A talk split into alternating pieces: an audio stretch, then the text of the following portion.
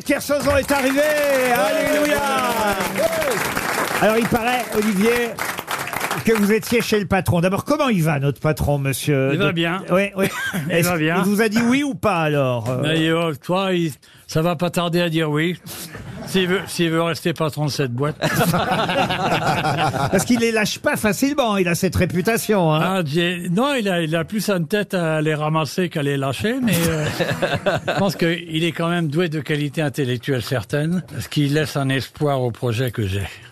C'est bien marré en attendant. Ah, tant mieux. Bon, on continue votre émission merdique, là? Vous lui avez pas dit ça, vous avez dit du bien de moi, c'est ça qui compte. Je l'ai dit, monsieur, je dit, monsieur le directeur, je m'excuse. Monsieur Ruquier, c'est un bonheur total. C'est l'Enrico Macias de la comique. C'est un garçon qu'il est tellement gentil, par moments on le prendrait presque pour une fille. tellement qu'il est gentil comme garçon. Vous avez demandé un petit rallonge pour moi aussi, alors? Si tu veux la rallonge, je vais les voir pour parler, moi. Tu l'auras, crois-moi. Tu peux pas dire de toi ce que moi je suis capable de dire. Eh oui.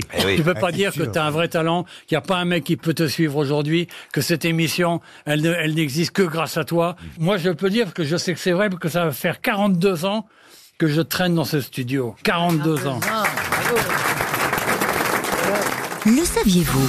Les grosses têtes vous offrent chaque jour des contenus inédits accessibles uniquement en podcast. Tous les jours, Laurent Ruquier et son équipe vous plongent dans les coulisses de l'émission grâce à des podcasts exclusifs. L'intégralité des grosses têtes et ses bonus, c'est sur l'appli RTL.